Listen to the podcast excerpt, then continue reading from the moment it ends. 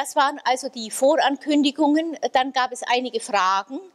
Äh, ich muss mich damit abfinden, dass es immer wieder Fragen gibt, die ich nicht gleich beantworten kann. Aber ich habe dann äh, versucht, äh, im Nachhinein bestimmte Dinge ausfindig zu machen und habe zunächst, ich fahre das mal ganz kurz nach oben, jetzt nochmal mitgebracht, ganz genau die Angaben, auf die ich mich speziell bei der Behandlung der Geschichte der Elisabeth von R gestützt habe.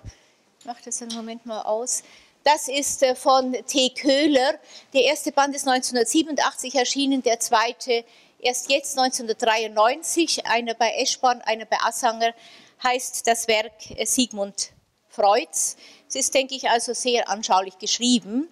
Heute spreche ich noch von zwei weiteren Autoren, Marianne Krüll äh, und äh, Masson, was ich einfach äh, angeschrieben habe. Äh, dann war die Frage, äh, nochmal, wie die Vorlesung strukturiert ist. Das habe ich aufgeschrieben, lege es gleich nochmal hin. Das sind also zwei Folien. Äh, ich lege die dann einfach hin und wer will und das noch nicht kennt, kann das äh, abschreiben. Es war aber dann nochmal die Frage, die mich selber dann auch brennend interessiert hat, wie viele Geschwister Freud eigentlich hatte. Und zwar also neben seinen beiden schon erwachsenen Halbbrüdern äh, die sein Vater mit äh, in die Ehe gebracht hat. Äh, ich hatte vage in Erinnerung, dass es viele Schwestern waren und war dann erstaunt, dass ich in der Biografie, aus der ich dann auch zitiert habe, nur die ersten zwei Schwestern gefunden hatte. Ich hatte immer den Eindruck, es waren mehr. Ich habe jetzt ausfindig gemacht, wie viele es waren und auch ein Bild mitgebracht. Jemand hat das fotokopiert aus dem Bildband Freuds. Ich finde das Bild sehr eindrucksvoll. Äh, Alice Miller hat darauf hingewiesen, da hatte ich das äh, gesehen äh, und zitiert gefunden. Freud war also der älteste Sohn der jungen Mutter, von der ich gesprochen hatte. Sie gebar nach ihm. Das, glaube ich, äh, ist wahrscheinlich sehr wichtig dann auch für die Art der Theorie, die er später entwickelt hat. Äh, einen zweiten Sohn, äh, dann muss ich wieder schauen, fünf Töchter und dann nochmal einen Sohn. Der zweite Sohn nach Freud, der ist mit acht Monaten äh, gestorben. Freud war damals 19 Monate äh, alt. Das ist also etwas, was ganz tief zurückreicht äh, in die Kindheit, in die frühe Kindheit Freuds. Das Erlebnis, dass ein Sohn, der nach ihm geboren wurde, ganz früh gestorben ist und wie weit in dem Zusammenhang eigene Wünsche Freuds als älterem Geschwister äh, dass dieser zweite Sohn sterben soll, eine Rolle gespielt haben könnten, die dann eingegangen sind äh, in äh, die spätere Theorie, das können Sie selber bedenken. Jetzt sieht man also die lebenden Geschwister und das ist, muss ich nochmal schauen, hier, ist das so, ich glaube? Ah ja, jawohl. Dann ist also hier Freud und in der Mitte ist der ganz kleine Bruder und dazwischen sind die fünf Schwestern. Das ist also die Familie, in der Freude aufgewachsen ist. Alice Miller hat äh, dieses Bild äh, zitiert, weil sie glaubte, dass äh, Freud Gründe hatte. Wir kommen in einer viel späteren Vorlesung darauf, vom Penisneid der Mädchen zu sprechen auf ihn und weniger vielleicht von seinem Neid äh, auf die nachgeborenen weiblichen äh, Geschwister, aber auch das ist etwas, was ich hier vielleicht äh, einfach nur hereingebe. Ich will jetzt nochmal neben so schnell, nein, das Konzept, ein vorläufiges Konzept, wir können das jederzeit ändern, nochmal auflegen. Ich mache dann gleich weiter. Es wäre nochmal die Frage, die am schwierigsten zu beantworten war, wie lang nämlich die Behandlung der Elisabeth von R. Äh, gedauert hat. Ich hatte in Erinnerung ungefähr anderthalb Jahre, habe jetzt nochmal an verschiedenen Stellen nachgeschaut und nur bei Gay, äh, der äh, eine ganz dicke Freud-Biografie erst kürzlich geschrieben hat, äh, gefunden, dass die Patientin im Herbst 1892 zu Freud gekommen war.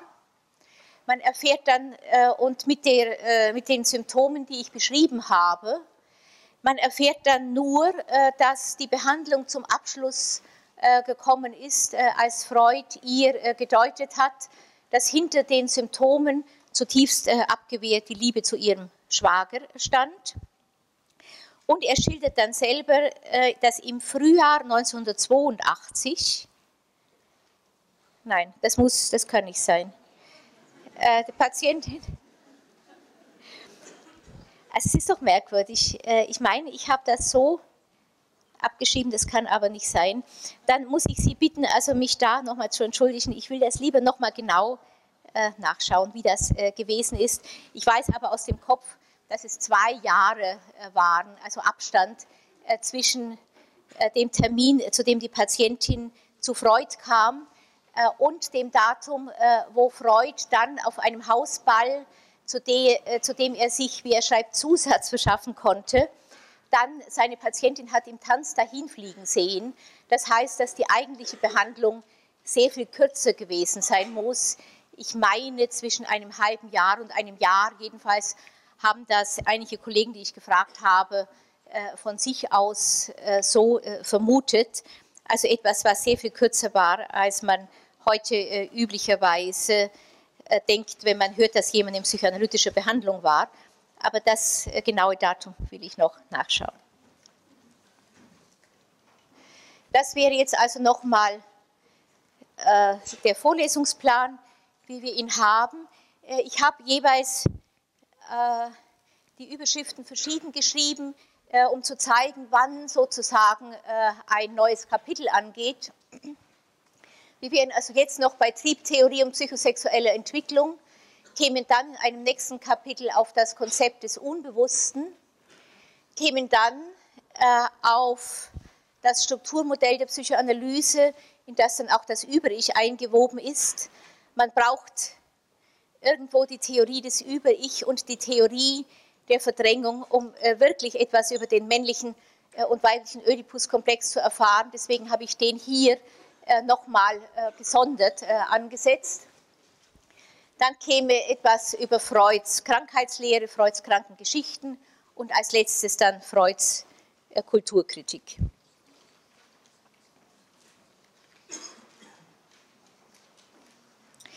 Vielleicht kann ich äh, mit zwei äh, Folien noch ganz kurz äh, die äh, Überleitung äh, dann machen zu der Frage der Aufgabe der Verführungstheorie der wir uns heute dann als erstes zuwenden wollen.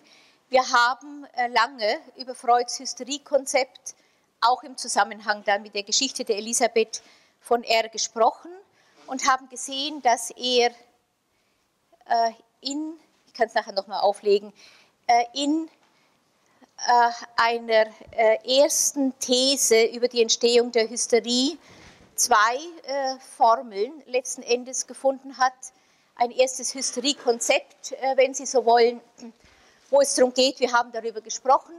Er nimmt also an, äh, dass es um die Abwehr einer unerträglichen Vorstellung geht, der man sich nicht äh, bewusst konfrontieren darf. Diese Vorstellung wird abgewehrt, verdrängt, wenn Sie so wollen. Der anhaftende Affektbetrag, der an dieser Vorstellung anhaftet, geht aber nicht unter, sondern verwandelt sich über verschiedene Schritte äh, über die wir gesprochen haben, dann in ein körperliches Symptom äh, und findet dann in diesem Symptom seinen äh, Ausdruck.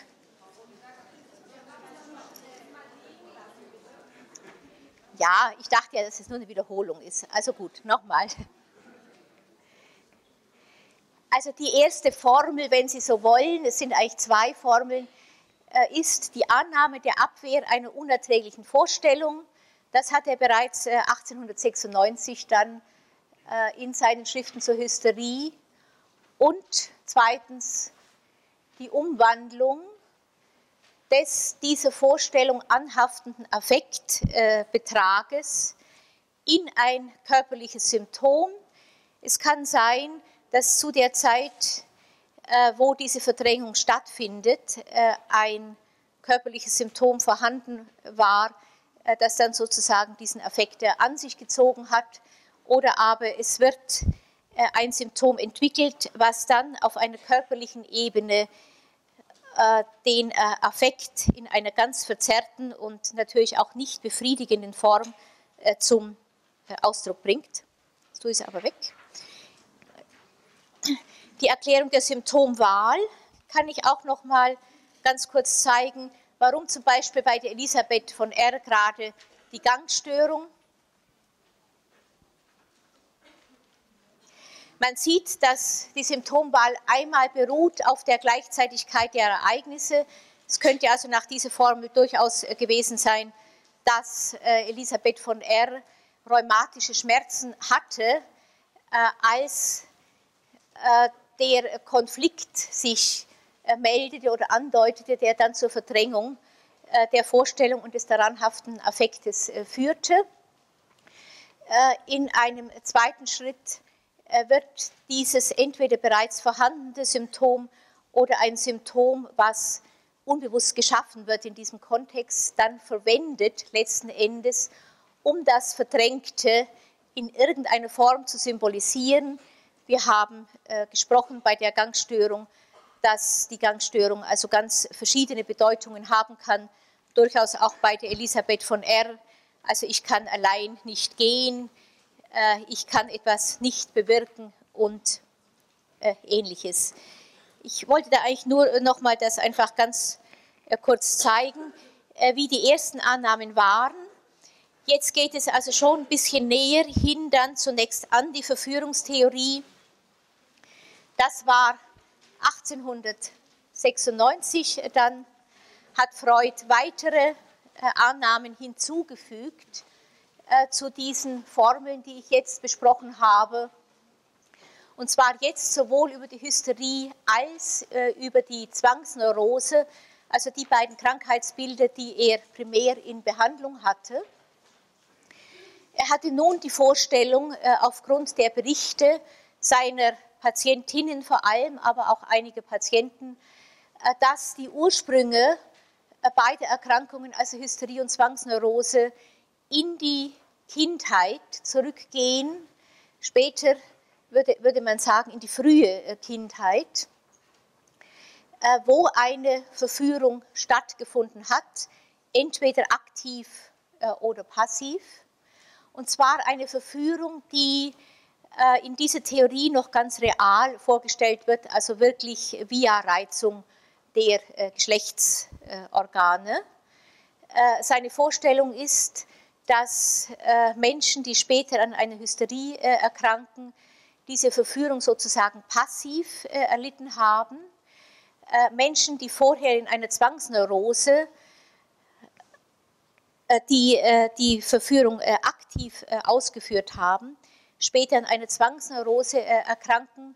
Vielleicht äh, erinnern Sie sich oder machen sich kurz gegenwärtig, dass zu einer Zwangsneurose vor allem Symptome gehören, wo irgendetwas immer wieder ungeschehen gemacht werden soll. Also äh, bedeutsam bei der Zwangsneurose ist zum Beispiel das Symptom des Waschzwanges.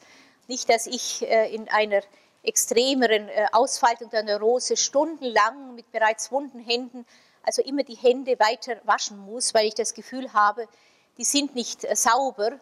Von daher kann man äh, mit oder ohne den Umweg äh, über Pontius Pilatus dann zu der Vorstellung kommen, dass in diesem Waschen der Gedanke darin ist, sich wieder unschuldig zu machen durch das Wasser, das die Hände berührt.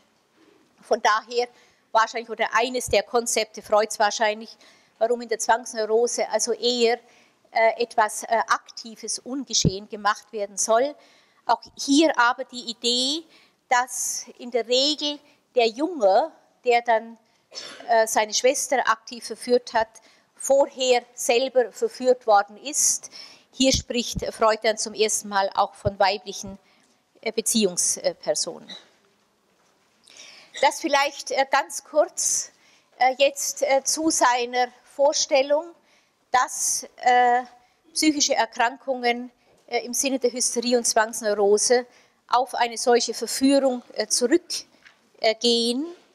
Freud spricht in diesem Kontext natürlich nirgendwo darüber, welche Fantasien des kleinen Kindes später im Erwachsenenleben dann zum Ausbruch der Symptome führen. Da klafft eine Lücke äh, in seinen äh, Überlegungen. Er versucht, die Lücke so zu schließen, dass er äh, sagt, dass die Verführung in der Kindheit nicht unbedingt sexuell so erregend gewesen sein muss, Sie kann in anderer Hinsicht erregend sein, darauf komme ich gleich, aber nicht unbedingt sexuell so erregend, wie sie bei einem Erwachsenen äh, wäre, äh, sodass es letzten Endes der gesteigerten äh, sexuellen Lust des Erwachsenen bedarf, damit in der Erinnerung äh, eine Verführung in der Kindheit nun so traumatisch äh, wird äh, und gleichzeitig natürlich so stark in der Erinnerung an die Oberfläche drängt, dass sie stattdessen im Symptom verarbeitet wird.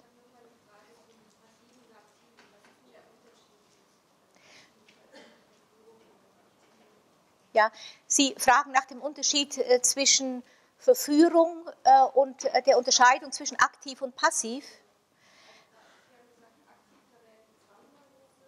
Ja. Bei der aktiven ist es die Zwangsneurose, bei der passiven die Hysterie. Naja, also wenn ich verführt worden wäre und hätte jetzt im Nachhinein Schuldgefühle oder was auch immer, das Trauma wird ja äh, in, dem, äh, in dem Stadium der Theorie noch nicht genau beschrieben, äh, dann würde ich in Erinnerung dessen, was mir geschehen ist, ein hysterisches Symptom entwickeln. Wenn ich die Idee hätte, ich habe jemand anders äh, verführt, dann wären es in diesem Kontext vor allem Schuldgefühle äh, wegen etwas, was ich aktiv äh, getan habe, was dann abgewaschen oder in anderer Weise ungeschehen gemacht werden muss.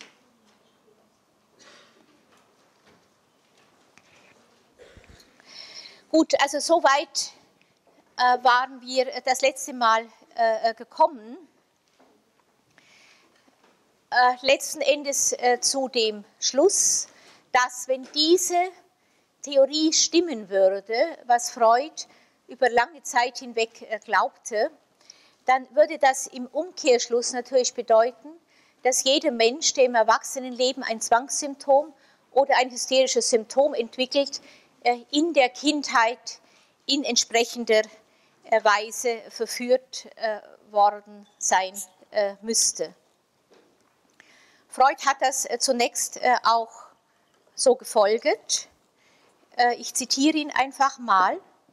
Er schreibt also, ich stelle die Behauptung auf, zugrunde jedes Falles von Hysterie befinden sich durch die analytische Arbeit reproduzierbar, trotz des Dezennien umfassenden Zeitintervalles, ein oder mehrere Erlebnisse von vorzeitiger sexueller Erfahrung, die der frühesten Jugend angehören. Ich halte dies für eine wichtige Enthüllung für die Auffindung eines Caput Nili der Neuropathologie. Soweit also Freud. Als Beweis für die Echtheit der unter der Behandlung reproduzierten Szenen führt er unter anderem das Benehmen der Patienten an, die sich gegen die Erinnerung sträubten, während der Bewusstmachung unter heftigen Sensationen litten, welche sie sich schämten und welche sie zu verbergen suchten und deren Erinnerung sie ganz entschieden den Glauben versagten. Darüber hinaus, so Freud, spreche für die Echtheit der infantilen Szenen auch die Gleichförmigkeit, mit der bestimmte, von den Patientinnen meist nicht als solche erkannte sexuelle Details wiederkehrten. Außerdem fügten sich die erinnerten Erlebnisse nahtlos in den Kontext der jeweiligen Neurose ein Sie schienen jedes Mal die determinierenden Momente zu enthalten, die das bisher unvollständige Puzzle ergänzten und vervollständigten. Zuweilen gab es auch sogar eine fremdamnestische Erhärtung. Man konnte also die Eltern oder die Geschwister eines Patienten fragen, die dann diese Erinnerungen äh, bestätigt haben.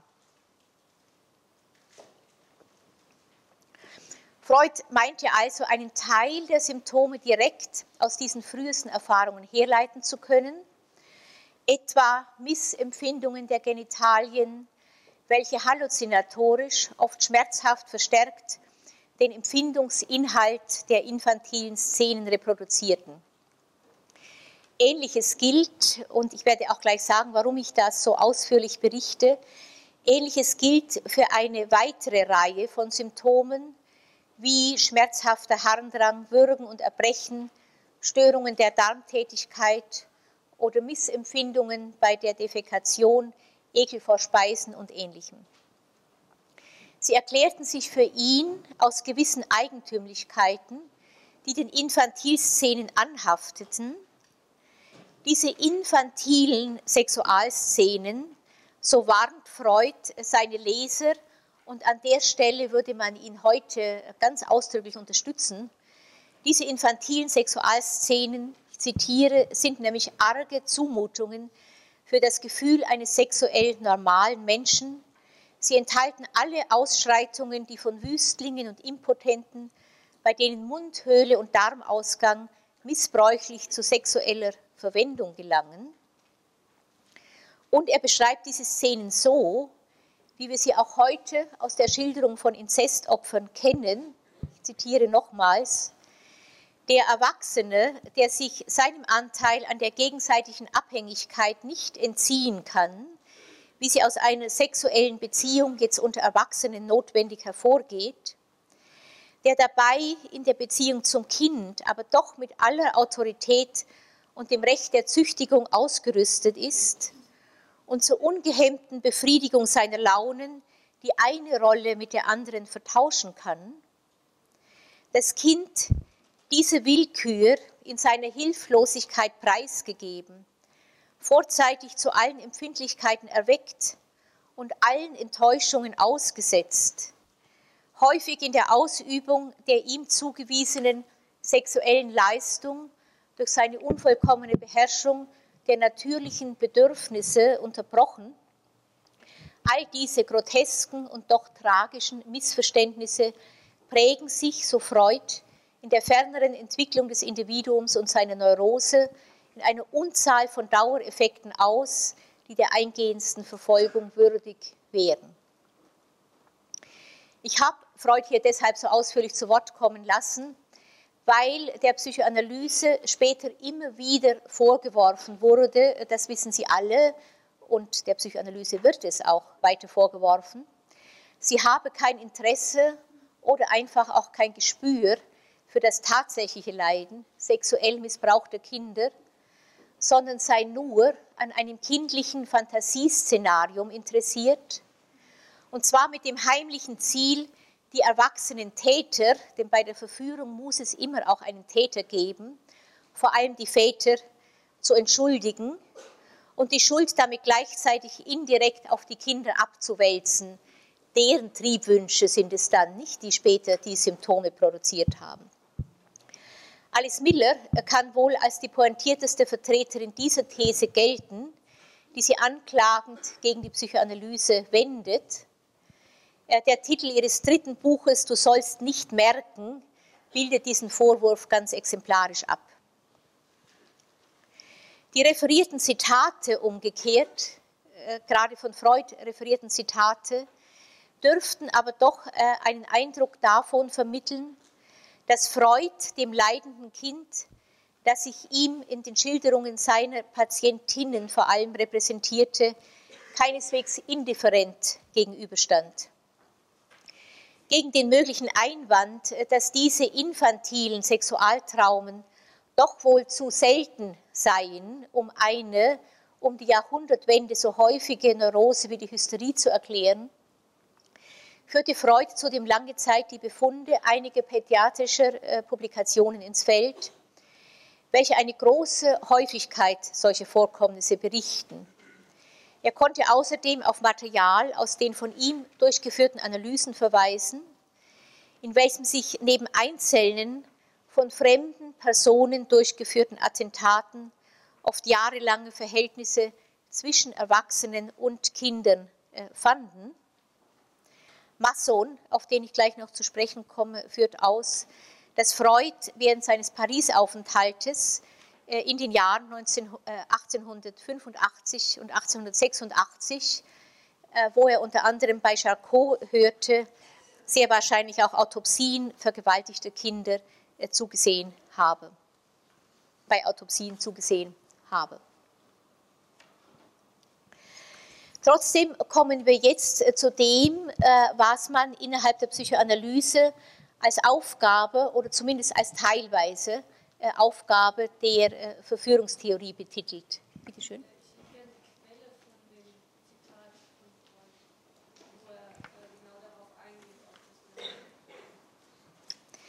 Die Quelle des Zitates von Freud äh, ist in den gesammelten Werken 451, ich vermute, also Nummer 1, Seite 451, ich vermute, dass es in den Schriften schon zur Hysterie ist, wenn Sie es genauer wissen wollen, also gesammelte Werke, Seite 451, äh, kann ich noch genauer nachschauen.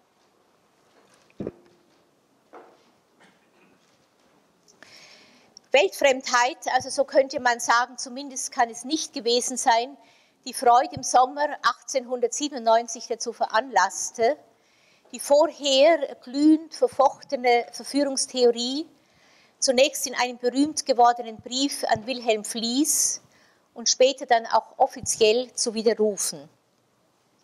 Um es hier bereits vorwegzunehmen, Freud hat niemals ein kindliches Sexualtrauma als neurosendisponierendes Element äh, ausgeschlossen und er geht auch weiter von einer gewissen Häufigkeit solcher Vorkommnisse aus was mit dem sogenannten Widerruf der Verführungstheorie konzeptuell revidiert wird, ist die dem kindlichen Sexualtrauma bis dahin zugeschriebene spezifische und exklusive Rolle für die Äthiologie der Hysterie, also die Entstehung der Hysterie und später dann auch der Zwangsneurose.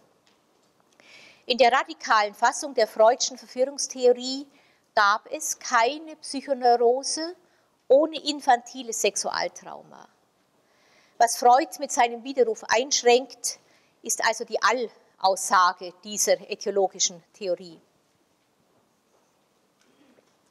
In einem berühmt gewordenen, immer wieder zitierten Brief an Wilhelm Flies vom 21.09.1897 wird dieser Widerruf mitgeteilt und begründet. Ich zitiere aus dem Brief. Und nun will ich dir sofort das große Geheimnis anvertrauen, das mir in den letzten Monaten langsam gedämmert hat. Ich glaube an meine Neurotika nicht mehr. Zitat Ende.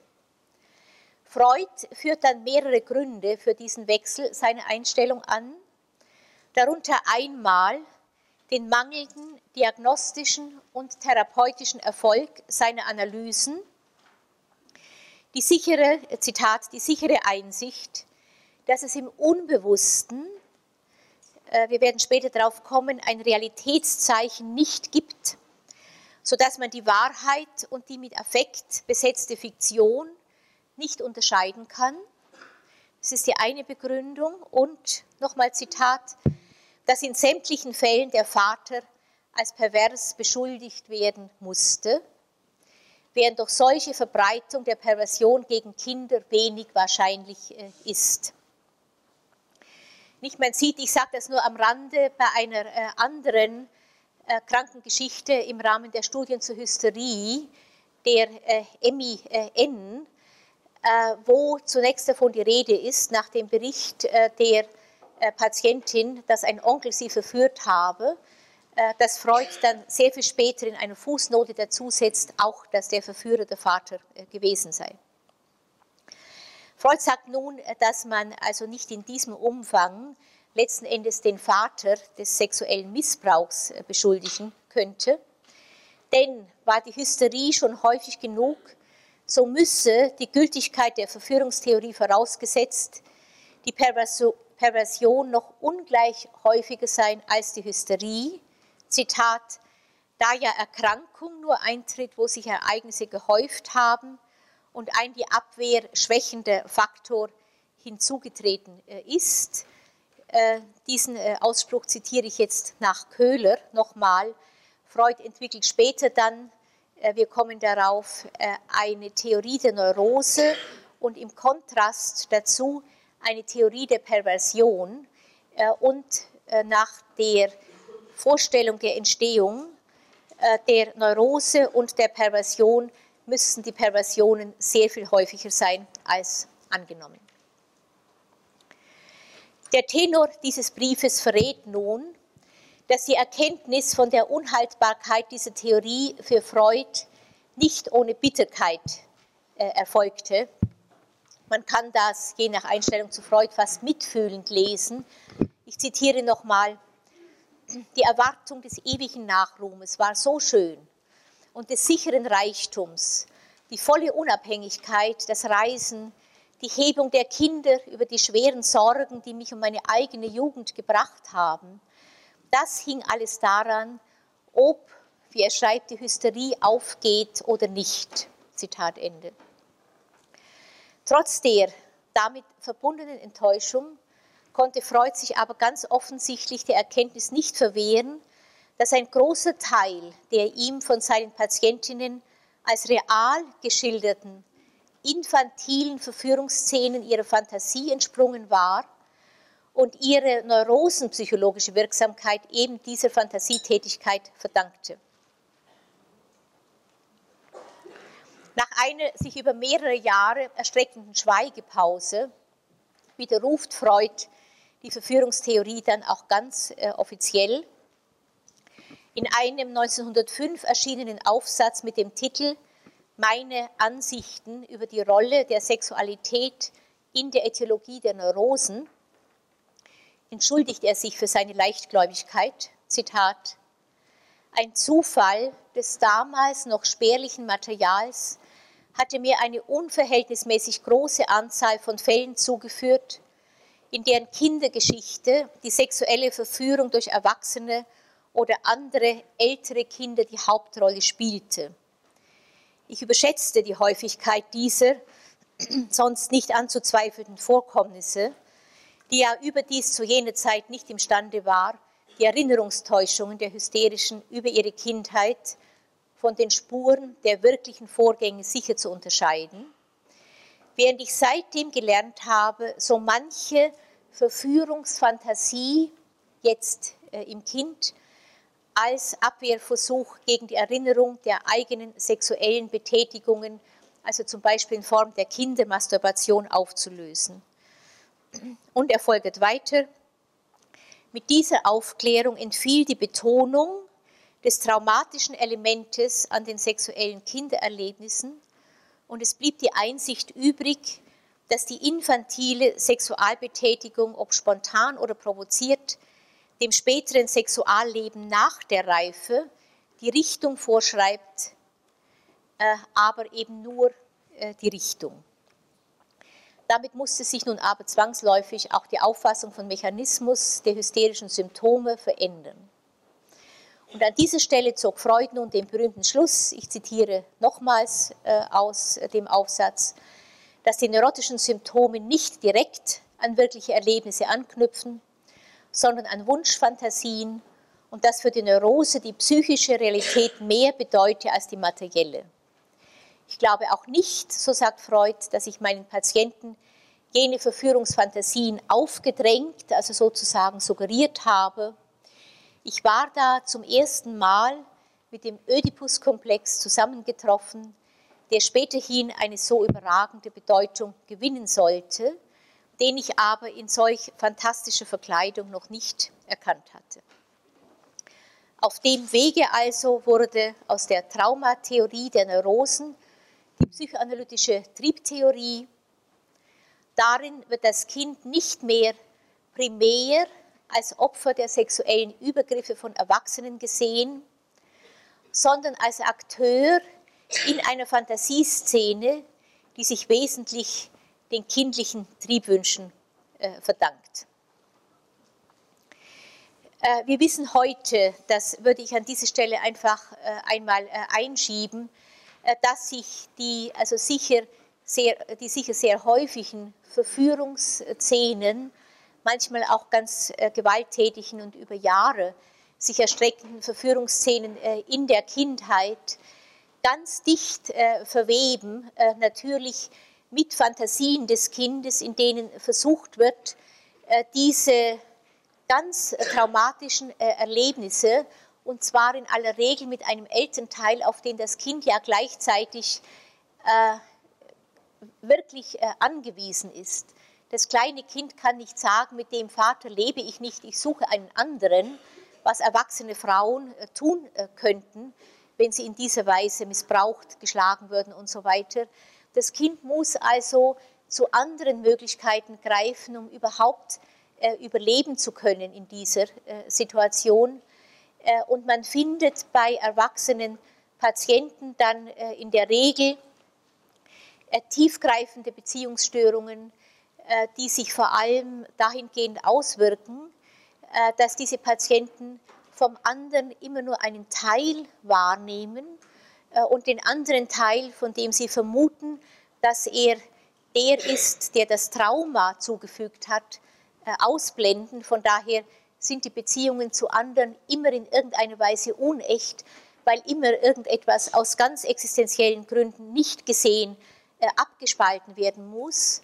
Und man weiß zweitens, dass dieses Abgespaltene, das sehr oft äh, sogar aus der Erinnerung des Patienten oder der Patientin radikal verschwunden ist, sich auf verkleidete Weise vielfach eine neue Bühne verschafft, in der es dann unbewusst agiert werden kann.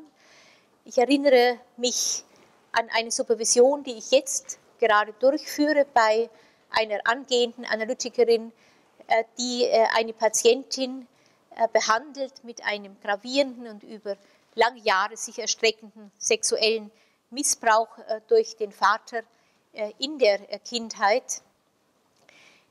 Die unter anderem immer wieder Situationen inszeniert, unbewusst inszeniert, in der ihr also ganz massiv erneut eine Vergewaltigung droht. Vergewaltigungen, die auch ein oder zweimal bereits nochmals stattgefunden haben und die sie dann in einer ganz verkleideten Form in die Analyse bringt, äh, weil zu dem Tabu, äh, das über diese Erinnerung liegt, natürlich auch das Tabu gehört, äh, darüber nicht sprechen zu dürfen, mit allen katastrophalen Folgen, die sich daran anknüpfen können.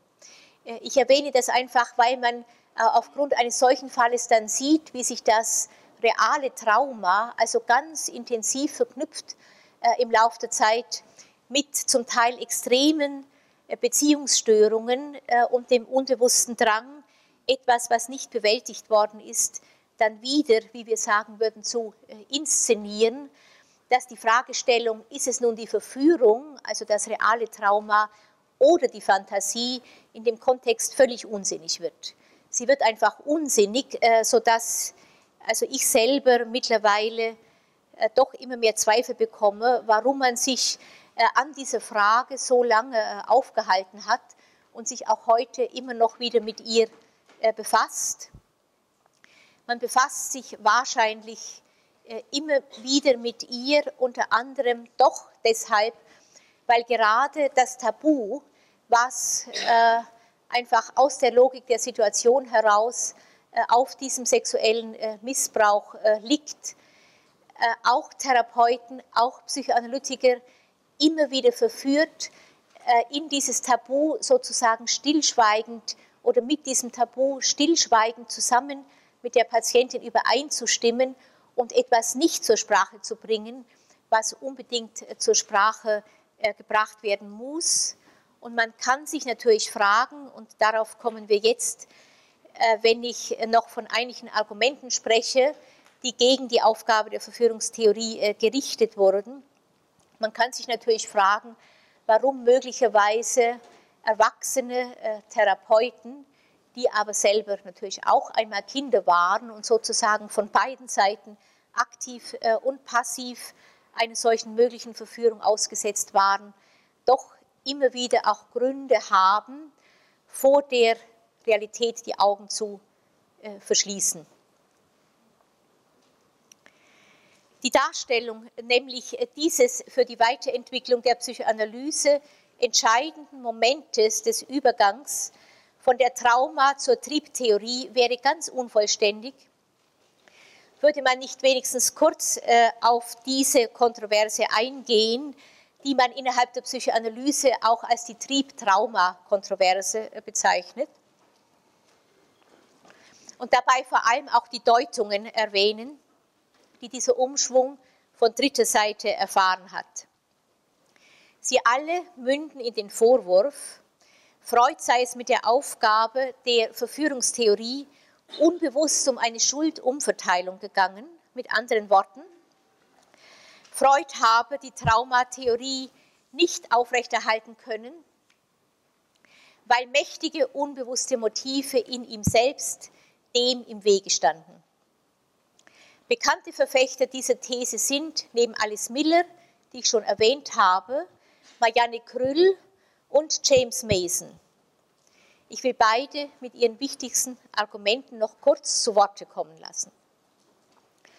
Marianne Krüll entfaltet ihre, nach meinem Urteil in vieler Hinsicht ganz interessante und auch spannende äh, Argumentation äh, in einem Buch, das heißt Freud äh, und sein Vater, anhand eines Traumes, den Freud in der Nacht nach dem Begräbnis seines Vaters äh, träumte.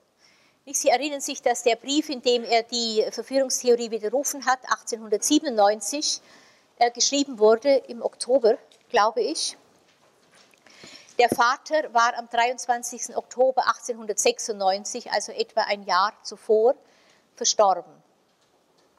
Freud hatte als ältester Sohn äh, ihm ein Leichenbegräbnis bereitet, das aus der Sicht der Familie zu still und zu einfach war. Außerdem war er zu spät zur Beerdigung gekommen. Er hatte zu lange beim Friseur äh, warten müssen und das hat man ihm ebenfalls verübelt. In der Nacht darauf hat Freud einen, wie er an Fließ schreibt, netten Traum geträumt. Das Wort nett passt eigentlich äh, schon nicht so in diesen Zusammenhang. Und der Traum lautet, ganz kurz, ich war in einem Lokal und las dort eine Tafel. Es wird gebeten, die Augen zuzudrücken. Ich sage es nochmal, ich war in einem Lokal und las dort eine Tafel. Es wird gebeten, die Augen zuzudrücken. In der Analyse dieses Traumes erkannte Freud, äh, Freud hat den Traum dann zunächst natürlich selber gedeutet, in dem Lokal den Frisierladen, den er täglich besuchte, am Tage des Begräbnisses hatte er dort warten müssen und war darum etwas später ins Trauerhaus gekommen. Er erwähnt dann die Unzufriedenheit seiner Familie äh, mit der ganzen Ausrichtung des Begräbnisses und seine Verspätung. Den Satz auf der Tafel interpretiert er auf diesem Hintergrund als, wie er sagt, doppelsinnig, nämlich als einen Selbstvorwurf dem Toten äh, etwas schuldig geblieben zu sein. Also man soll die Augen zudrücken sozusagen äh, vor der eigenen Schuld, äh, dem Toten kein würdiges Begräbnis gegeben zu haben. Die Augen zudrücken ist eine Pflicht, die man einem Verstorbenen erweist. Das wäre die andere Redewendung. Die Redewendung bezeichnet aber auch ein Verhalten, bei dem man die Augen verschließt, um etwas Unangenehmes oder Anstößiges nicht zu sehen und dadurch einem anderen den Vorwurf zu ersparen. Soweit also die Deutung Freuds. Wir werden äh, auf äh, seinen Modus der Traumdeutung äh, aus der, dieser Traum äh, dann äh, ist äh, auch noch genauer zu sprechen kommen. Janne Krüll glaubt nun, dass dieser Traum den Schlüssel zum Verständnis der großen Krise in Freuds Leben, in deren Verlauf er von der Verführungstheorie abrückte, liefert. Ähnlich wie Freud sieht sie in dem Traum den Ausdruck eines Schuldgefühls.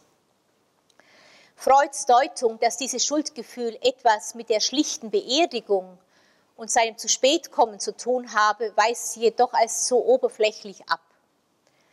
in einer ganz akribischen äh, Beweisführung, äh, die ich hier nicht nachzeichnen kann, kommt sie stattdessen zu dem Schluss, ich zitiere, dass dieser Traum ihn an ein unausgesprochenes Verbot des Vaters erinnerte, das aus Freuds frühester Kindheit stammte und das ihm, dem Sohn, untersagte, über die Vergangenheit des Vaters Nachforschungen anzustellen. Freuds Lebenskrise, die dem Tod des Vaters folgte und fast ein Jahr währte, bestand, so scheint mir, sagt Marianne Krüll, in seinem Kampf gegen diesen Auftrag des Alten, so hat Freud seinen Vater immer genannt, nicht in seiner Vergangenheit zu forschen, ihn nicht zu kompromittieren. Es war dies das große Tabu Jakobs, so hieß Freuds Vater, das Freud wenige Monate später zwang, die Verführungstheorie aufzugeben. Zitat Ende. Tatsächlich war es so, das kann man äh, in dem äh, Augenblick äh, vielleicht doch bedenken. Tatsächlich litt Freud in den 90er Jahren, also in dieser Zeit, an einer Reihe von psychischen Störungen, die er selbst als Ausdruck einer Neurose verstand. Dazu gehörten Anfälle von Todesangst, schwere depressive Zustände, und auch eine Reisephobie. Weitere Erforschungen der Neurosenethiologie auf der Grundlage der Verführungstheorie hätten also Freud früher oder später unvermeidlich auch auf seine eigene Vaterbeziehung verwiesen. Für mich ist trotzdem äh, diese Beziehung irgendwo unklar äh, geblieben. Ich habe lange bei Köhler nachgelesen und natürlich auch bei Marianne Krüll immer wieder gesucht, was es denn nun gewesen sein könnte, was nicht äh, enthüllt werden durfte äh, in der Vergangenheit äh, des Vaters. Äh, und mir ist es irgendwo unklar äh, geblieben. Man kann aber äh, annehmen, dass weitere Forschungen auf der Grundlage der Verführungstheorie Freud wahrscheinlich früher oder später auf die eigene Vaterbeziehung verwiesen hätten. Dass er Befürchtungen in diese Richtung hegte, geht auch aus dem bereits erwähnten Brief an Wilhelm Flies hervor. Als Grund für seine Rücknahme der Verführungstheorie nennt er dort unter anderem, Zitat, dass in sämtlichen Fällen der Vater als pervers beschuldigt werden musste, mein eigener nicht ausgeschlossen. Zitat Ende. Diese Ergänzung, mein eigener nicht ausgeschlossen, ist dann zunächst weggelassen worden in der ersten Veröffentlichung dieser Briefe, was natürlich zu weiteren Verdächtigungen Anlass äh, gegeben hat.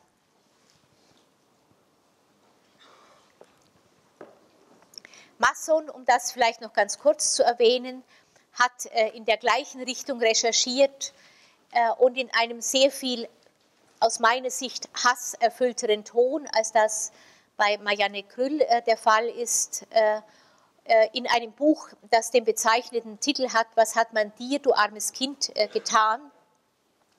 einem breiten Publikum dann Lesestoff angeboten, der in eine ähnliche Richtung geht.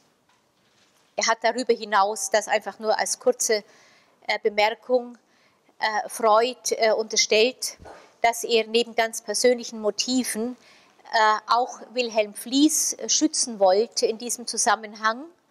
Beide waren, das wissen Sie vielleicht, äh, über längere Zeit hindurch eng befreundet. Wilhelm Flies war Nasen- und Ohrenarzt und hat über längere Zeit eine sicher ganz abstruse Theorie gehegt, dass zwischen äh, der Nase und dem Genitalorgan irgendwelche Verbindungen äh, bestehen äh, können. Und in diesem Zusammenhang dann auch eine Operation vorgenommen an Emma Eckstein, die ihm von Freud zugeführt worden war. Er hat diese Operation nicht kunstgerecht ausgeführt und Emma Eckstein wäre im Nachhinein an der Wunde, die von dieser Operation übrig geblieben war, beinahe verblutet. Masson meint, äh, dass es für Freud natürlich sehr viel angenehmer äh, gewesen war, äh, auch aus seinem eigenen ärztlichen Ethos heraus, wenn es die Fantasien Emma Ecksteins gewesen waren, die diese Blutung verursacht haben und nicht also der, Kunst, der Kunstfehler fließend in dem Zusammenhang.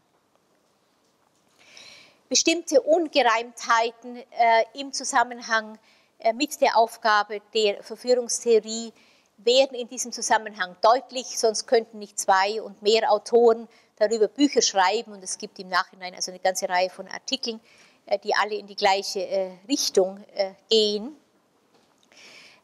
dass wir darüber hinaus diese Fragestellung aus dem, was in der Psychoanalyse von Patientinnen und Patienten wirklich präsentiert wird an Symptomen, nicht weiter verfolgen brauchen. Das, glaube ich, habe ich aber auch bereits zu erklären versucht.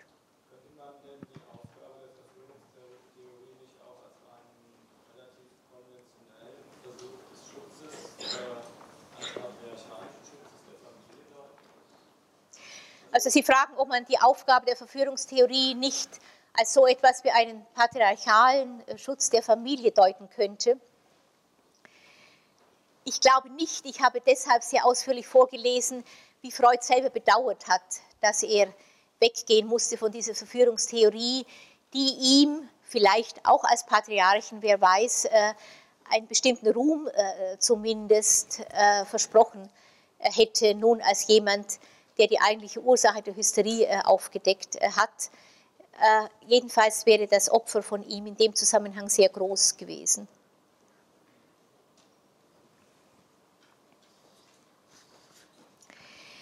Ich käme damit nun zu einem Abschnitt der Vorlesung, der unmittelbar hineinführt in das, was wir aus unserer heutigen Sicht Psychoanalyse nennen und der beginnt mit äh, dem Wechsel der freudschen Sicht weg von der realen Verführung hin zu kindlichen Fantasien und den Trieben, die hinter diesen Fantasien äh, stehen.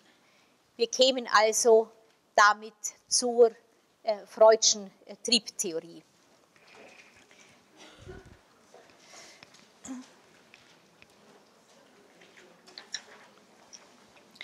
Vielleicht kann ich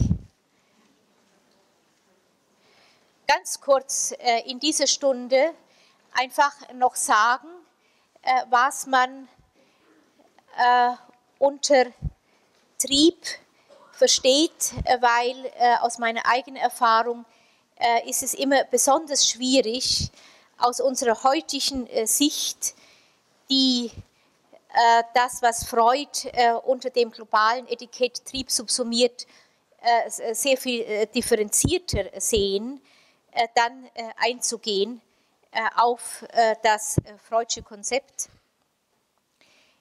Ich würde aber trotzdem gerne einfach wenigstens versuchen, bestimmte Gedankengänge kurz nachzuvollziehen, mit denen Freud äh, dann äh, auf die Triebtheorie äh, gekommen ist.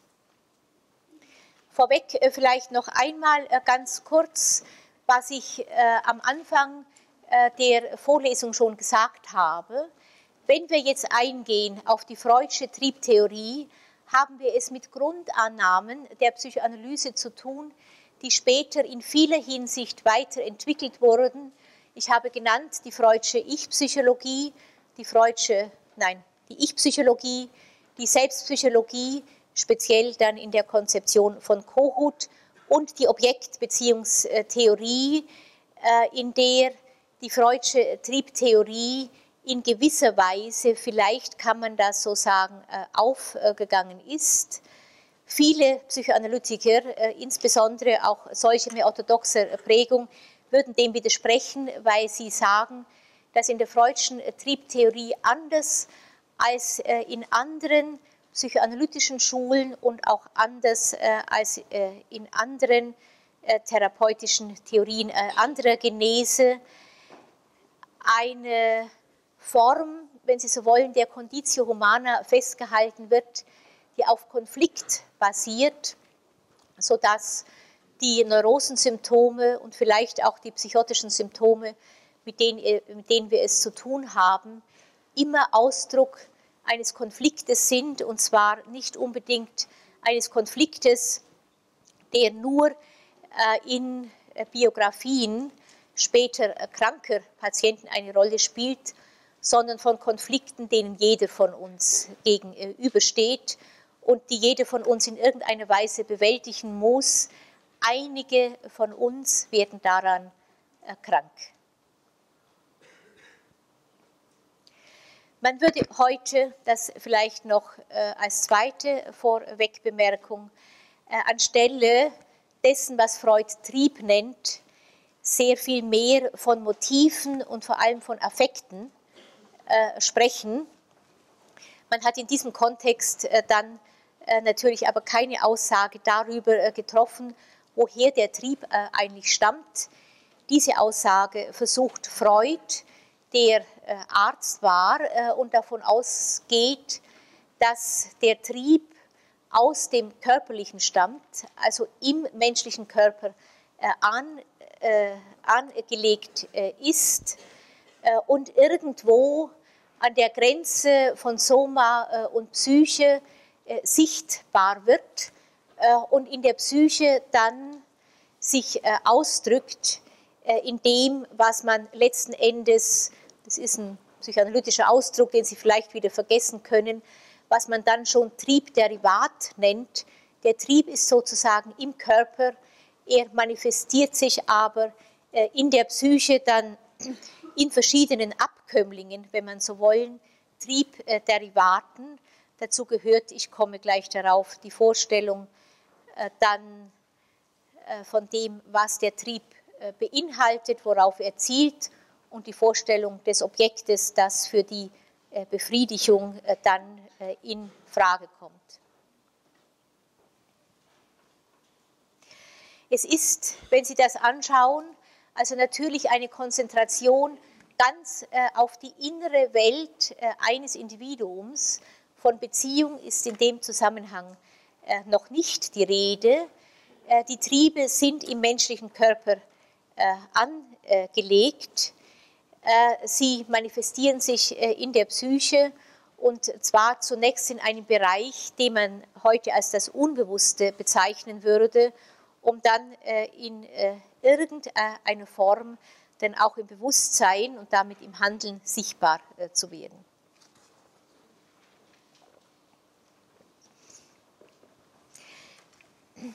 Freud selbst sagt, ich zitiere es jetzt nochmal wörtlich, damit Sie das äh, vielleicht auch mitschreiben können, wenn Sie wollen, dass der Trieb aus Reizquellen des Körperinneren stammt, sozusagen an der Grenze zwischen Psyche und Soma angesiedelt ist. Er ist konstant wirksam und nimmt auf das psychische Geschehen ständig Einfluss. Äh, es gibt Energien, äh, die zur Abfuhr drängen. Das ganze Konzept ist also auf einem energetischen Niveau, wenn Sie so wollen, angesiedelt. Äh, der Trieb hat einen bestimmten Energiebetrag, der zur äh, Abfuhr äh, drängt. Freud unterscheidet dann vier Charakteristika des Triebes. Das ist, denke ich, ganz spannend. Es gibt also eine Triebquelle.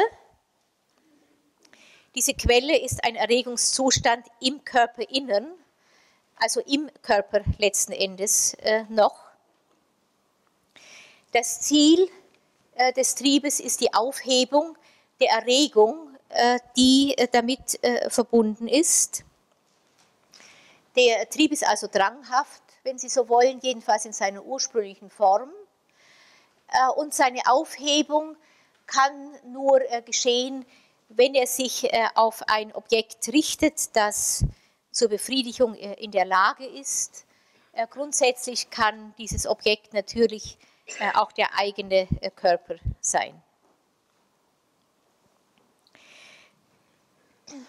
Äh, also nochmal, weil wir das später also noch mehrmals brauchen, die Triebquelle im Körperinneren, das kann man dann unter Umständen auch wieder vergessen.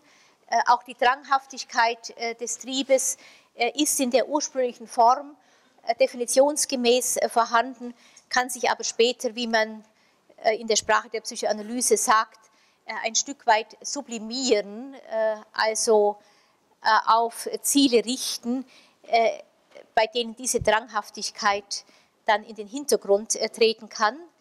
Was ganz entscheidend ist, sind die zwei weiteren Komponenten hier, nämlich das Triebobjekt und das Triebziel.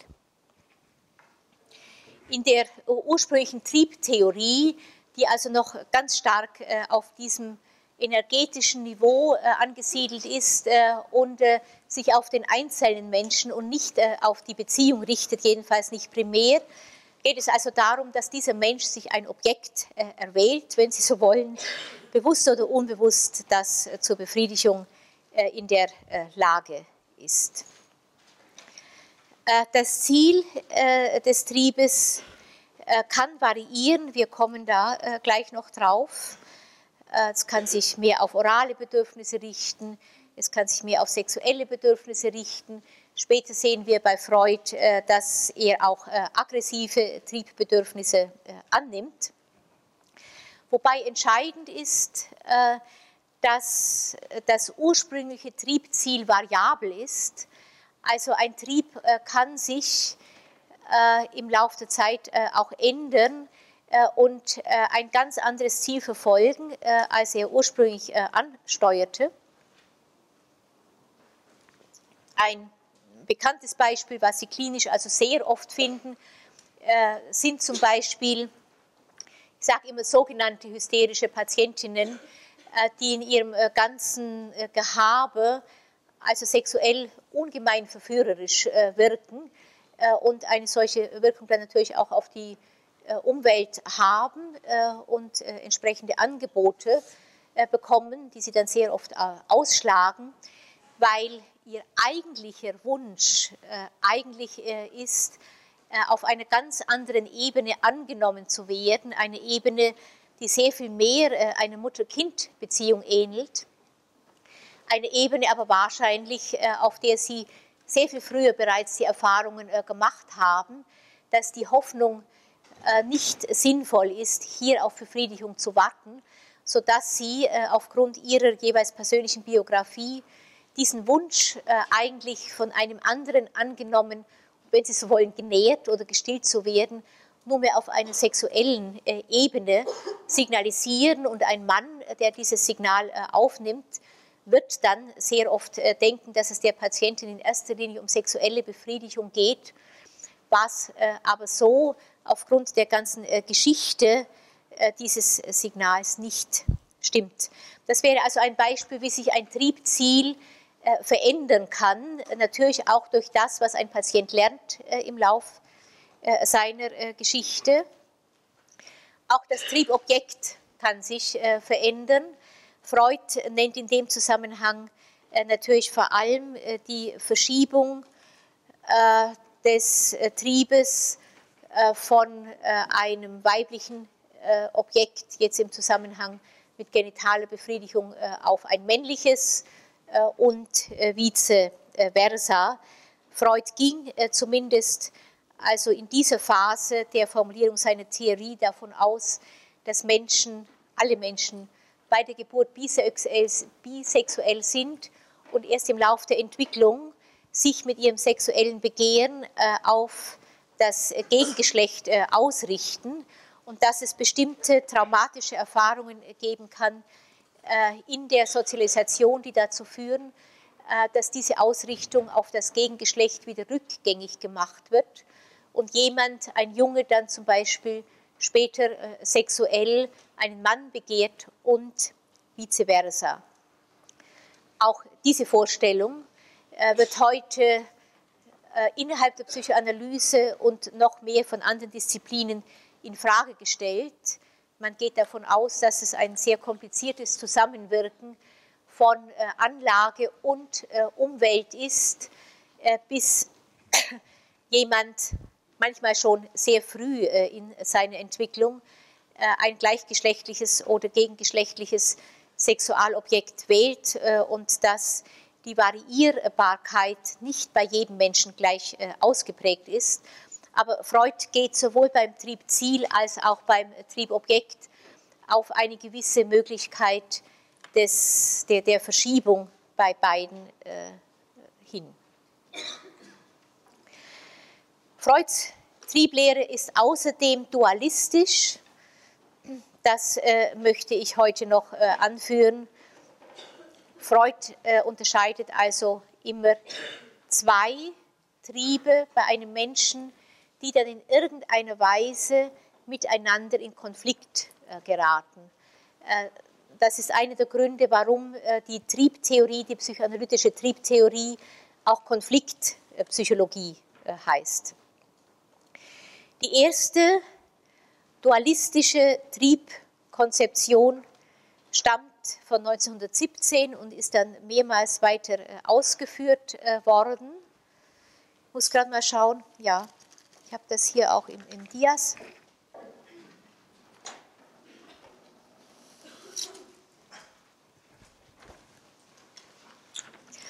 Da geht es also noch nicht um Lebens- und Todestrieb, was man in der Regel denkt, wenn man von der Freudschen Triebtheorie äh, hört, sondern hier geht es zunächst äh, um den ersten Versuch, die menschlichen Triebe letzten Endes in ein dualistisches System zu pressen, wenn Sie so wollen. Und hier spricht Freud von Ich-Trieben. Die Ich-Triebe dienen der Selbsterhaltung und von einem Sexualtrieb. Dieser Sexualtrieb dient der Arterhaltung. Das ist also seine äh, erste Form letzten Endes äh, einer Triebtheorie.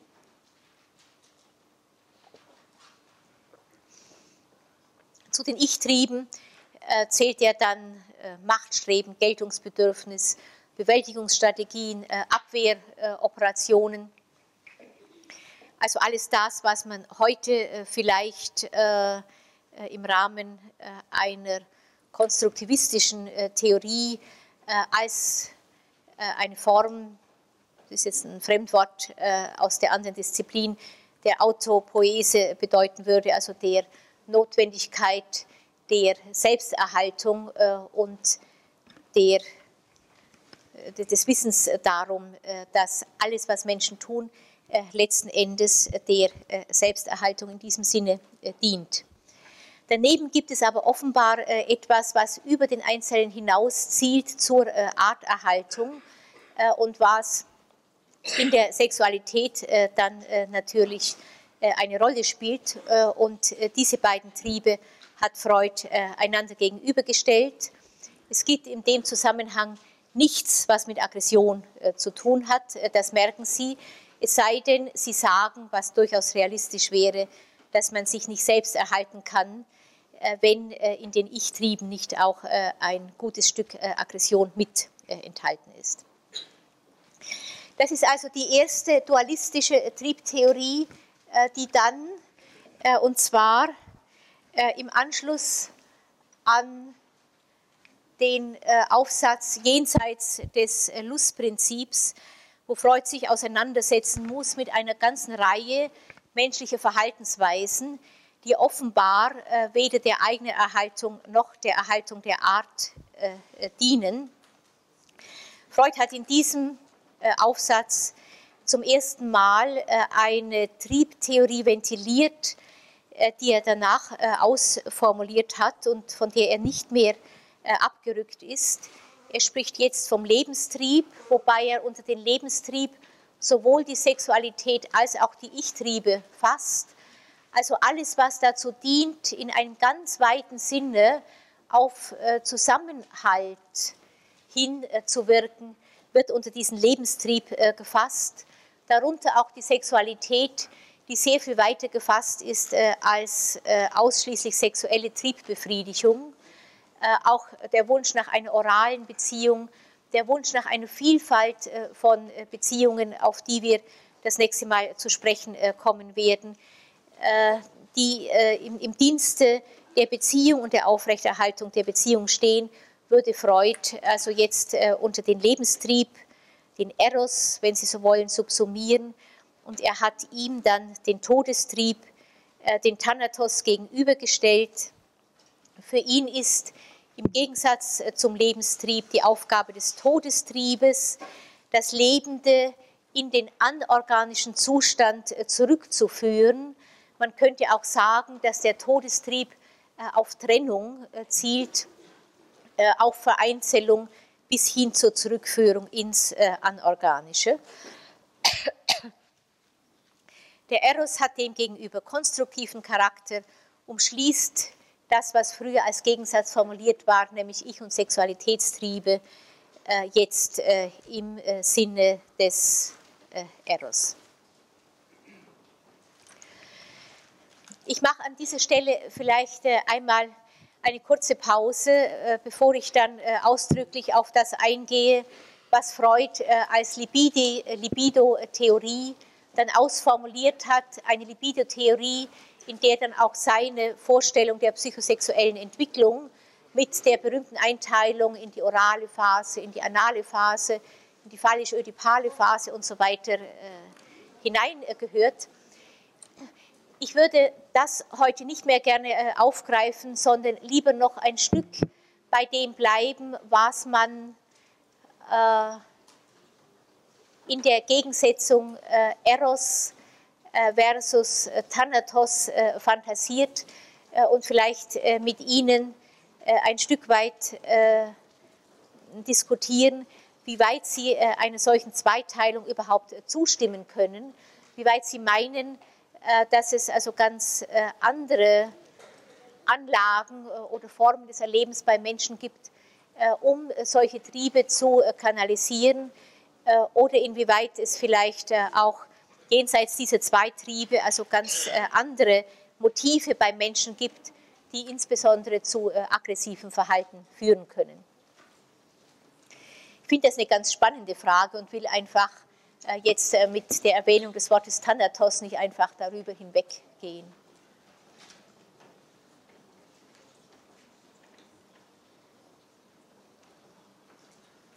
Vielleicht sollte man äh, eine Formulierung aus neueren Theorien einführen hier, die mir ungeheuer eingeleuchtet hat und immer wieder einleuchtet, bis ich dann die Zeitung aufschlage äh, oder äh, die Tagesschau sehe und sehe, was äh, auf der Welt äh, passiert äh, an Kriegen, äh, an Vergewaltigungen, an unzähliger Grausamkeit.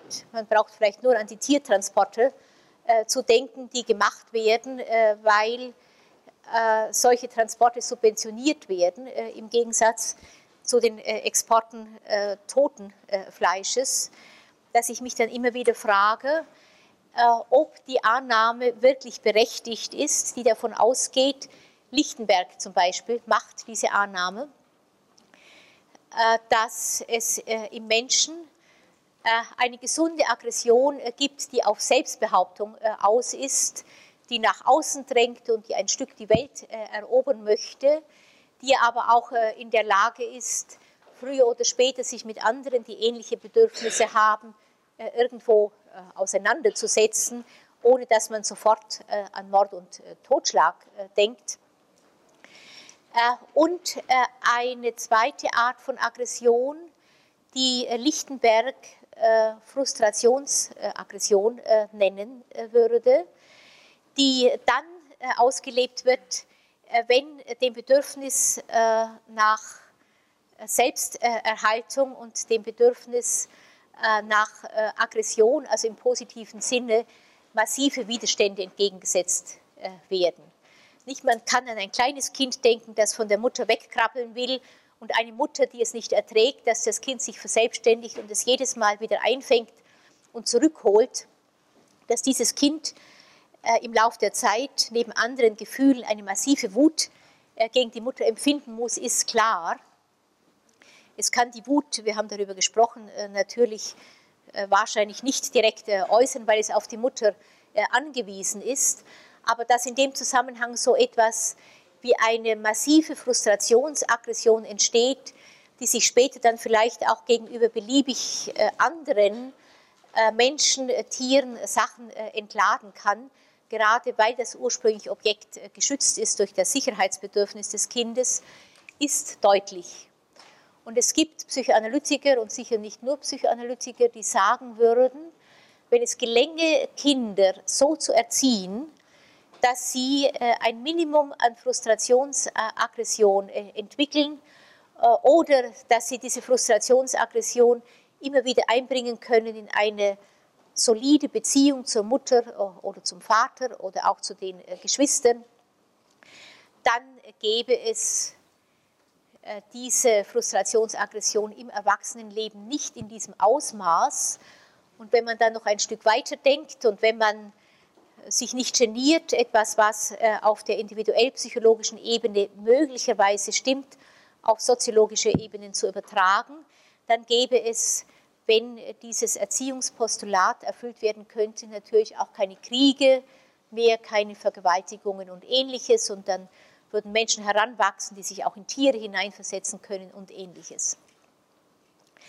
An dieser Stelle, denke ich, zögert man, und zwar aus zwei Gründen. Wahrscheinlich gibt es noch sehr viel mehr.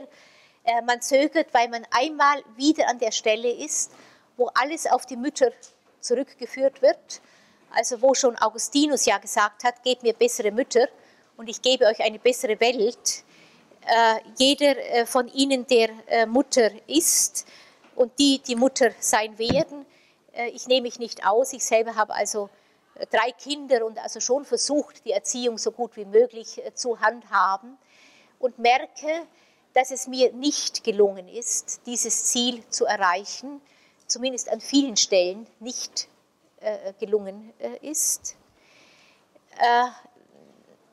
Die zweite Schwierigkeit ergibt sich dann, wenn man sehen würde, wie sich soziale Systeme gegenüberstehen äh, und in bestimmten Situationen zu einer gewaltsamen Auseinandersetzung greifen, in denen dann das, was wir jetzt Mord und Totschlag nennen, plötzlich zum Ausdruck von Vaterlandsliebe wird äh, und Vergewaltigung äh, von Frauen dann letzten Endes zum Lohn des tapferen Krieges oder was auch immer. Man sieht, äh, dass hier irgendetwas mit der These der Frustrationsaggression allein nicht aufgeht.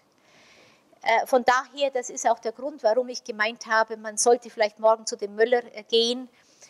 Möller geht davon aus, dass wir alle, und also ich nehme mich dabei überhaupt nicht aus, ich habe das gemerkt, als ich sein Buch wieder gelesen habe, so sehr dazu neigen, das, was, wenn es ein menschlicher Trieb sein sollte, natürlich in jedem von uns ist, nicht? das also so massiv in uns abzuwehren und immer wieder nur wahrzunehmen, die anderen sind es, äh, die es tun, äh, dass man äh, möglicherweise an der Stelle mit der Auseinandersetzung mit der eigenen Destruktivität, dass man die dann nicht ausführt, dass man sich darum drückt, um diese Art von Realität äh, vielleicht und dann letzten Endes dieser Vorstellung eines Todestriebes mehr oder minder also hilflos gegenübersteht.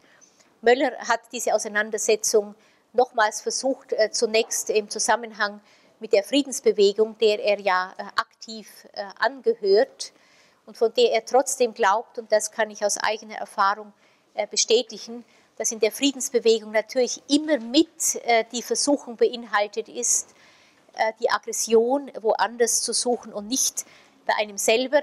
Wenn man den Todestrieb annimmt und wir alle Menschen sind, dann müssen wir diesen Todestrieb und die damit verbundene Aggression des Zersetzens, des Zerstörens in uns haben.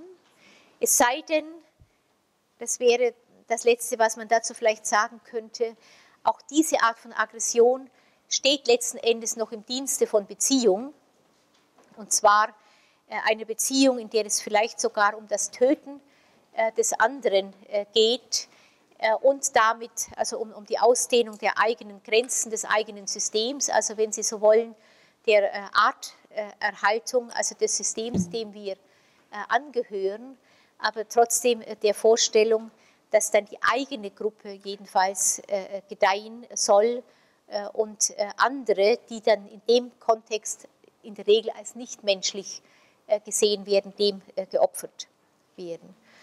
Ich sehe also hier einen großen Problembereich innerhalb der Psychoanalyse, über den noch sehr viel nachgedacht und auch theoretisiert äh, werden müsste. Ein letzter Satz vielleicht zum Todestrieb, der mich persönlich sehr äh, beschäftigt hat, jetzt auch in meiner feministischen Auseinandersetzung natürlich mit der freudschen Theorie, dass man gesehen hat, dass Freud die Vorstellung des Todestriebes entwickelt hat in einer Phase seiner Biografie, wo ihm auch zum ersten Mal also Krebs diagnostiziert worden ist, also ein Zungenkrebs und wo er also von daher natürlich sich massiv mit der eigenen Todesbedrohung hat äh, auseinandersetzen äh, müssen.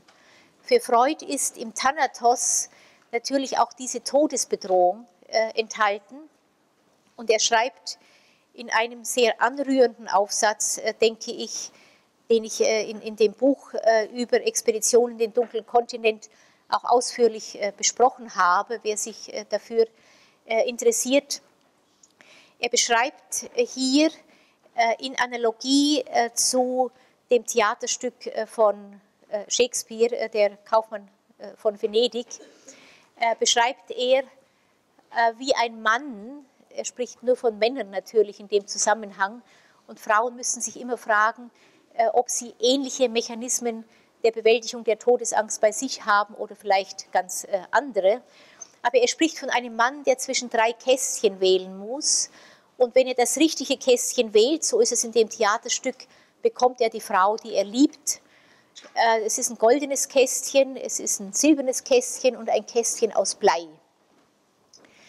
Äh, die Frau, die er liebt, äh, bekommt im Theaterstück der Mann, weil er das Kästchen aus Blei wählt. Freud nimmt nun diese Parabel, die auch in manchen anderen Mythen, Märchen und so weiter wiederkehrt und sagt, warum es äh, gerade diese, äh, dieses dritte Kästchen äh, ist, was etwas verheißt, was im Theaterstück Glück ist, macht sehr kompliziert anmutende Ableitungen, die ich jetzt nicht wiederhole, und kommt zu dem Ergebnis, dass in diesen drei Kästchen versinnbildlicht ist, drei Rollen, die die Frau dem Mann gegenüber einnimmt, das ist die Rolle der Gebärerin, das wäre das goldene Kästchen sozusagen. Das ist die Rolle der Lebensgefährtin, das wäre das silberne Kästchen. Und dann äh, gibt es das bleierne Kästchen, da erscheint die Frau plötzlich, man sieht, wie das dann so von der realen Ebene auf die metaphorische Ebene übergleitet. Da erscheint die Frau äh, als die Todesgöttin, die den Mann sozusagen wieder äh, zurücknimmt äh, wenn Sie so wollen, in ihren Schoß, äh, also wegnimmt äh, aus dem Leben, herausnimmt, trennend wirkt irgendwo, aber gleichzeitig wie jemand, der natürlich auch eine Art anderer Heimat signalisiert.